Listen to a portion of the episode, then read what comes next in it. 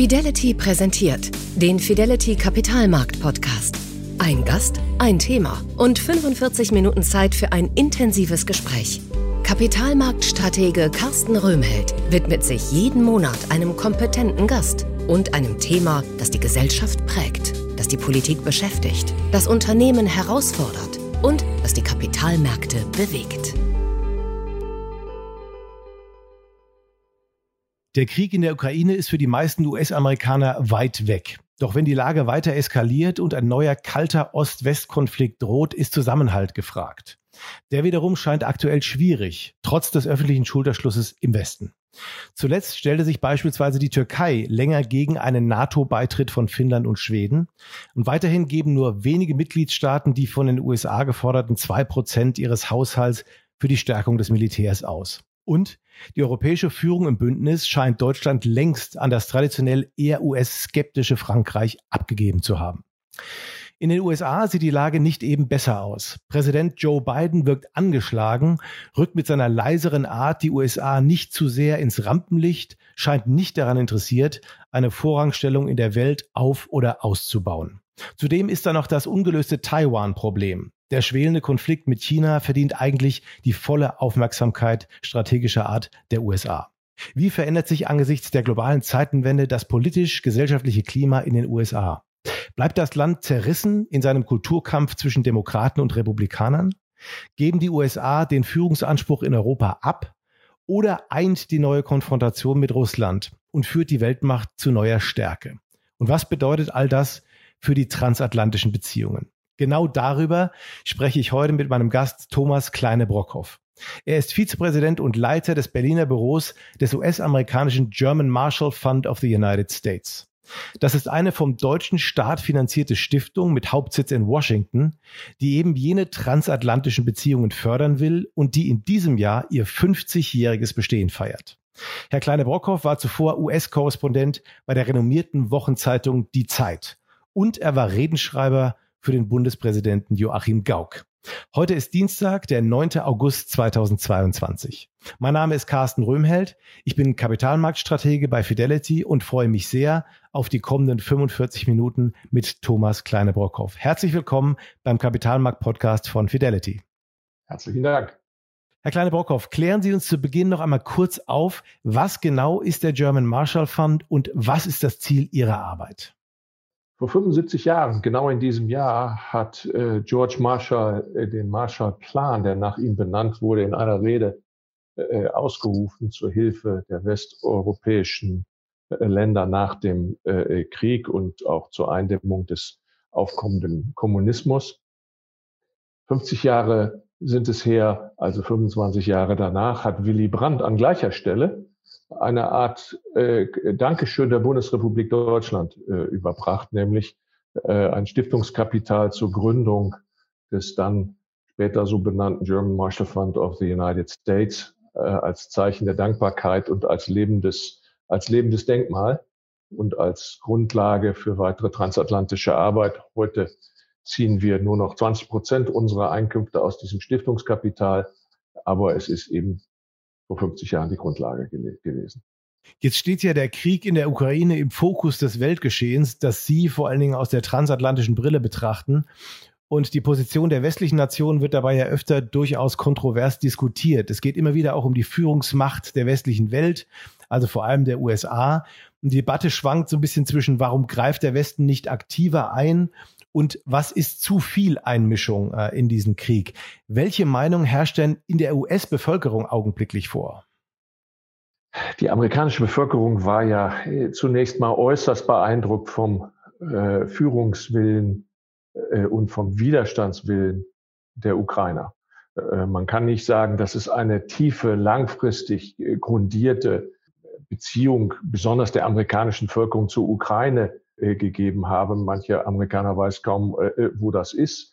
Aber die Art, sich gegen die Aggression Putins zu wehren, besonders dieser Satz von des, des ukrainischen Präsidenten Zelensky, I, don't need a ride, I need ammo. Also ich brauche keine Mitfahrgelegenheit, ich brauche Munition, der sich nicht verdrücken wollte. Und dies genau nachdem die afghanische Führung wenige Wochen vorher Preis ausgenommen hatte, war ja im Grunde die Gegenerfahrung. Das war die Grundlage für eine ganz breite Unterstützung der Regierungsposition, die im Übrigen ganz seltener Fall im Kongress von der Opposition geteilt äh, worden ist, die Ukraine so massiv zu unterstützen. Diese massive Anteilnahme, Teilnahme und Unterstützung bröckelt. Ähm, sie bröckelt deshalb, weil die, ähm, ich sag mal, die Bereitschaft westlicher Gesellschaften, sich lange auf ein Thema aufzulassen, in Medienzeitaltern ohnehin begrenzt ist und andere Themen drängen in den, in den Vordergrund.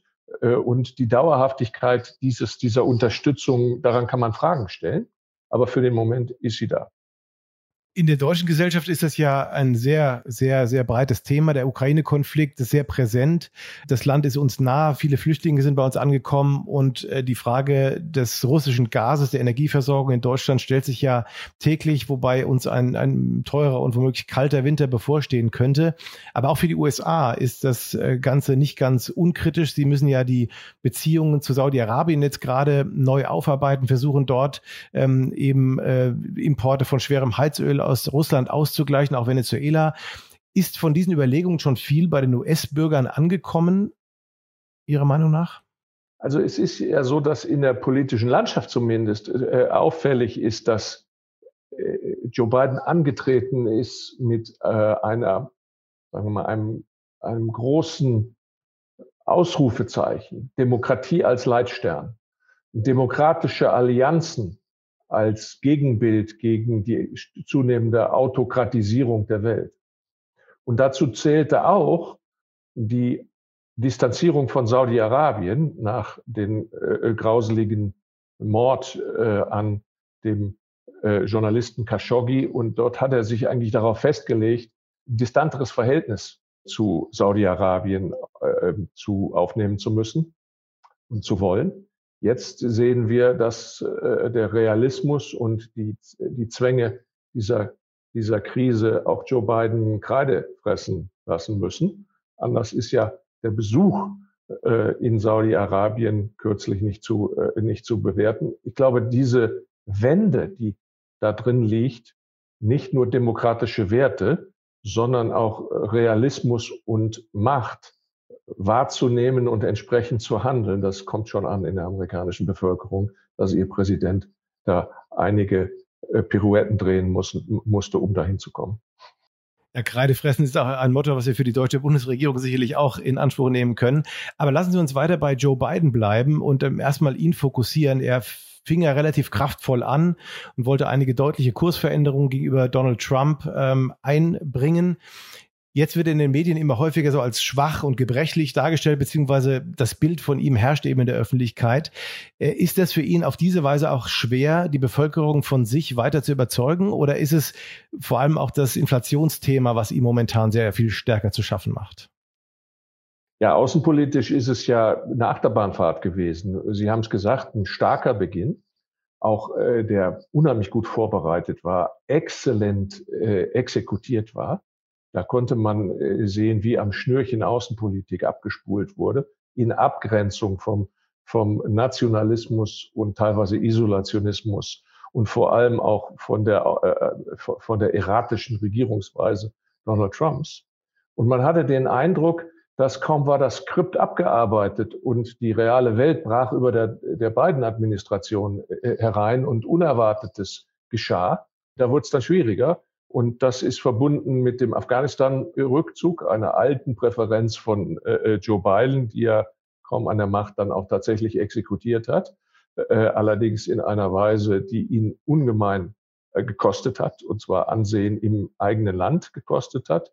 Weniger gravierend für uns wahrnehmbar in Europa war die Auseinandersetzung um das äh, Bündnis mit, das Rüstungsbündnis mit Australien und Großbritannien zulasten Frankreichs. Also er hatte außenpolitische äh, äh, kleinere Scherben, kleinere und mittlere Scherbenhaufen angerichtet, bevor die Ukraine-Invasion und eigentlich schon vor der Ukraine-Invasion begann eigentlich eine sehr solide, sehr zielgerichtete, sehr auf Allianz zusammenführen bedachte Politik Joe Bidens im Hinblick auf die russische Aggression. Man muss eben sagen, es bleibt weiterhin so, die Europäer sind ein zerstrittener Haufen, es sei denn, die Amerikaner einigen. Äh, sie, man sieht die Rückversicherungsrolle Amerikas gegen Euro, gegenüber Europa äh, besteht nicht nur in der NATO selber, sondern auch, auch in dem Einigungspotenzial, das uns europäischem Hühnerhaufen äh, dann immer dann immer gut tut. Das ist der außenpolitische Teil. Ich würde ihn als eine Achterbahnfahrt bezeichnen mit, mit eigentlich am Ende mehr Licht als Schatten. Und ähm, wenn Sie die transatlantischen Beziehungen gerade schon angesprochen haben, wie sehen Sie es momentan? Kommen die Annäherungen voran, die ja für ihn am Anfang ähm, ins Feld geführt worden? Es kam ja jetzt, wenn ich mal Deutschland als Beispiel nehme, da nicht viel zurück sozusagen von dieser ähm, positiven Äußerung von Joe Biden am Anfang. Was glauben Sie, äh, wie sich die Situation transatlantisch weiterentwickeln wird und was steht auf dem Spiel, wenn es eben nicht zu einer erneuten Annäherung kommt? Wenn man die Sache deutsch-amerikanisch äh, und damit etwas enger führt, dann muss man sagen, dass Sie genau recht haben, dass die, die beiden Administrationen zunächst massiv in Deutschland investiert hat, ohne dass was zurückgekommen ist. Und wir haben das alles eingecasht, haben aber nicht in, äh, zurück investiert äh, in, in, in die beiden Administrationen. Dieses ist da natürlich aufgefallen, dass man alles Mögliche tut, um Deutschland zufriedenzustellen aber vor Deutschland nichts äh, in, in, in Retour kommt. Das hat die Ukraine-Krise dramatisch geändert, denn die beiden wichtigsten Gravamina, die Zweifel an der deutschen Bündnisfähigkeit und Willigkeit in Washington tiefgehend äh, geschürt haben, waren die, die Tatsache, dass die Bundesrepublik sich immer wieder zu zwei Prozent Verteidigungsausgaben bekannte, aber nie ernsthaft einen Versuch machte, es auch äh, umzusetzen. Und das zweite war Nord Stream 2. Diese beiden Gravamina sind vom Tisch genommen. Und damit sind auch die, das Grundargument all derer, der Transatlantikkritiker, dass nämlich äh, die Europa nur eine Art Kostgänger für Amerika sei und äh, ein Trittbrettfahrer, die nur auf amerikanischer Sicherheit surfen würden, ist praktisch vom Tisch genommen worden. Und das hat das Verhältnis zur Bundesrepublik auch bei den Trump-nahen republikanischen Kritikern äh, drastisch verändert. Allerdings muss man auch sagen, dass die äh, Haltungen der Bundesregierung, was Waffen liefern, was Unterstützung zu, zu Ukraine, der, gegenüber der Ukraine betrifft, natürlich hinter dem zurückbleiben, was die Amerikaner tun. Und auch das äh, fällt auf. Aber zunächst mal bleibt dieser grundlegende Meinungsumschwung gegenüber Deutschland der, der ist gravierend und der ist wichtig und der ist parteiübergreifend. Also die Voraussetzungen für eine weitere Annäherung sind in dem Fall gegeben. Wenn wir uns mal die innenpolitische Situation nochmal anschauen und seine innenpolitische Autorität, also die von Joe Biden, ähm, es heißt ja häufiger, unter Trump hätte sich Putin vielleicht nicht getraut, die Ukraine anzugreifen. Ich weiß nicht, ob das Argument wirklich zutrifft, aber ist denn Biden in der Lage, überhaupt eine starke Führungsrolle einzunehmen, auch innenpolitisch, wenn es um die Verteidigung eben westlicher Werte gegen Autokraten geht? Naja, mit Trump hätte sich Putin nicht getraut. Das ist natürlich ein Wunschdenken äh, von Menschen, ja, die das zielgerichtet betreiben. Ansonsten kann man nur dazu, dazu nur mit Herrn Steinbrück sagen, hätte der Fahrradkette. Also das ist, äh, nicht, das muss man nicht besonders ernst nehmen. Aber Ihre Frage ist, äh, ist ja total wichtig.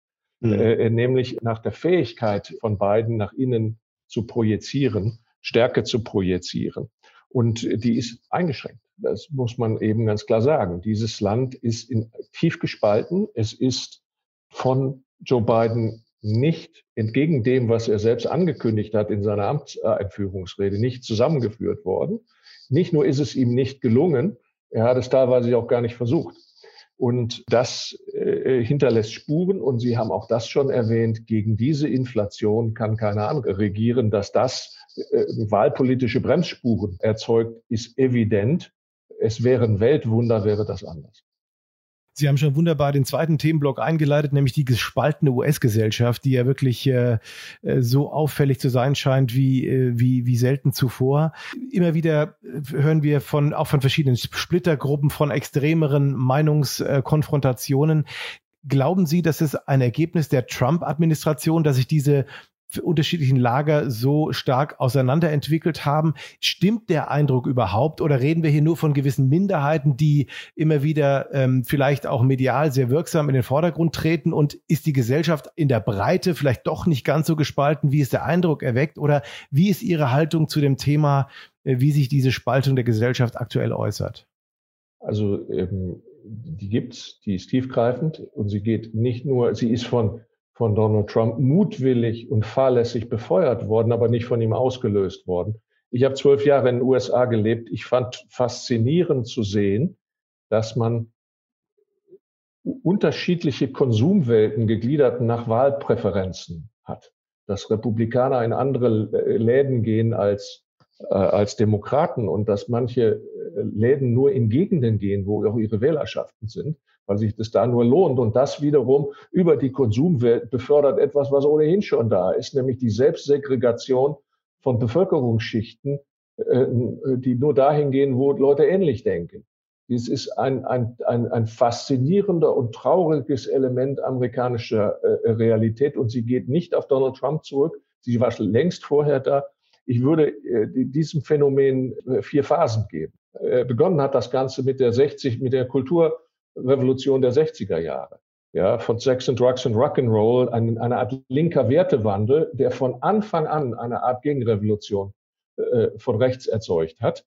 Also die Infragestellung traditioneller Werte äh, durch die Hippie-Generation hat sofort äh, eine konservative Gegenbewegung, die mit Ronald, äh, ausgelöst, die mit Ronald Reagan erstmals an die Macht gekommen ist. George W. Bush, ich würde mal sagen, der hat rechts geblinkt, ist aber nicht rechts abgebogen ähm, äh, oh, die dritte Phase war dann, und das haben Sie eben angesprochen, äh, die populistische äh, Revolution, wo das rechtsidentitär aufgeladen worden ist, rechtsidentitär, rechtsnationalistisch, antielitär, isolationistisch, einen starken Staat statt traditionell die Republikaner einen schwachen Staat befürwortend.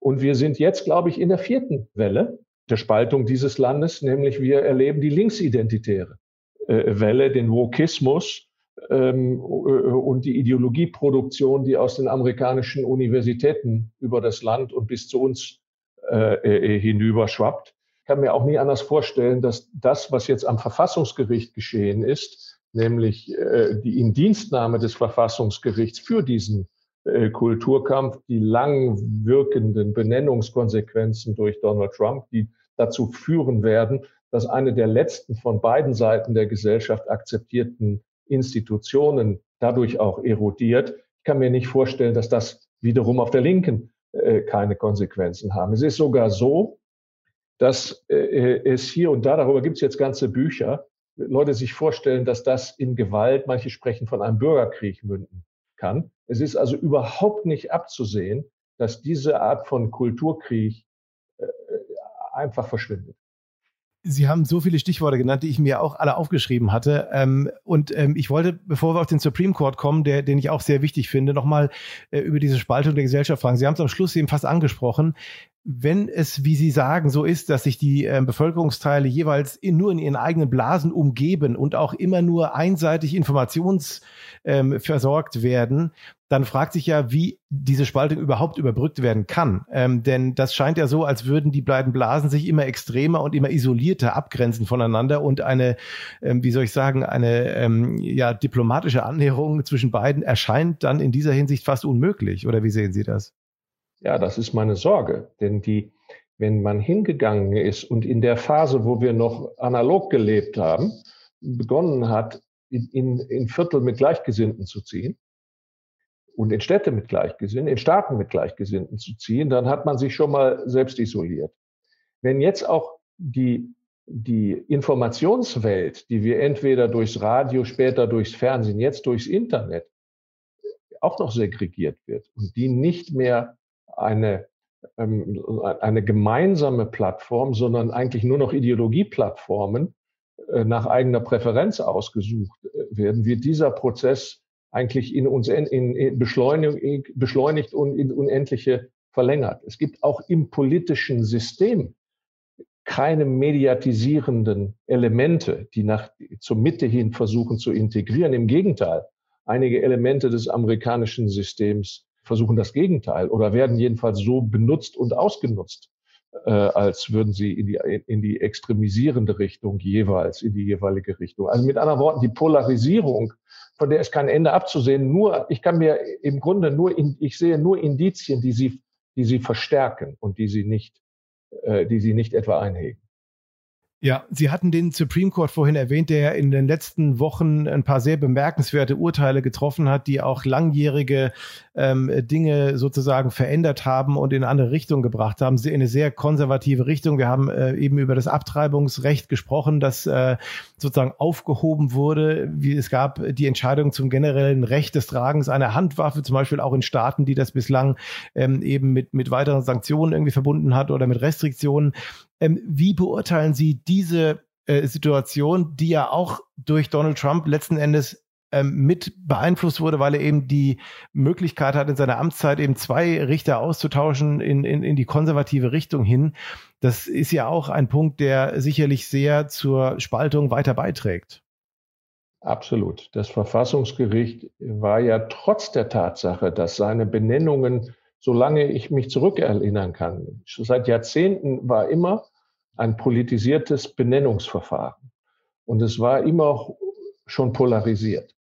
Trotzdem ist es gelungen dabei, jeweils Kandidaten zu finden, die, äh, die zur Mitte hin gesprächsfähig waren und die im Laufe einer langen Amtszeit eine, eine hohe Unabhängigkeit erreicht haben und auch zur Mitte integriert haben. Das hat es erlaubt, dass das Verfassungsgericht als, als respektierte letzte Instanz existieren konnte und äh, eigentlich nicht einen polarisierenden, sondern befriedenden Charakter weiterhin gehabt hat. Und zwar egal, welche Mehrheit es am Ende ge äh, ge gehabt hat, weil diese Mehrheit gewechselt hat, wechseln konnte und von Entscheidung zu Entscheidung wechseln konnte und gewechselt hat. Donald Trump hat das beendet. Er hat Richter benannt, die völlig eindeutig äh, stehen. Die Konservativen, den Konservativen ist es gelungen, den Benennungsprozess zu usurpieren, indem sie die Benennung eines, äh, eines äh, linksliberalen Richters so verzögert haben, dass es dazu nicht mehr kommen konnte. Das heißt, der Benennungsprozess selber und die ideologische Vorprägung äh, sind jetzt eindeutig. Das Benennungsverfahren steht in Zweifel, weil diejenigen äh, Senatoren insbesondere, die in den Anhörungen zugehört haben, fühlen sich von den äh, Richtern belogen, äh, weil die offenkundig gesagt haben, was man hören wollte, aber nicht das, was sie tun würden, was sie aber schon im Kopf hatten. Denn es ist ja teilweise erst ein halbes oder anderthalb Jahre her, dass diese Anhörungen stattgefunden haben. Das heißt, es ist ein extremer Sprengstoff äh, im Verfassungs sitzt unter dem Verfassungsgericht. Auch hier kann ich mir nicht vorstellen, wie das schnell, äh, wie, wie sich das schnell beruhigen würde, denn diese Richter sind ja alle gerade erst ernannt worden und Teil ihrer Benennung war ja explizit, dass man junge Menschen genommen hat, dass man Menschen genommen hat, die da noch 20, 30 Jahre sitzen können, bis mal eine neue Benennung kommt. Das ist Teil der Taktik. Dahinter steht eine ungeheuer, äh, wir, wir reden in Deutschland immer von der National Rifle Association als einer Lobbyorganisation, die so starken Einfluss hat.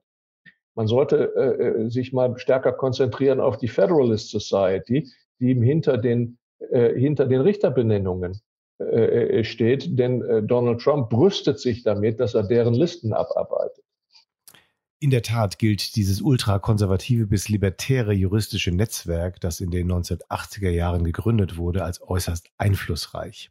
Damit ist die Federalist Society ein weiteres Indiz für die tiefe Spaltung der amerikanischen Gesellschaft, die Sie uns in den vergangenen Minuten so eindrucksvoll geschildert haben, lieber Herr Kleine-Brockhoff.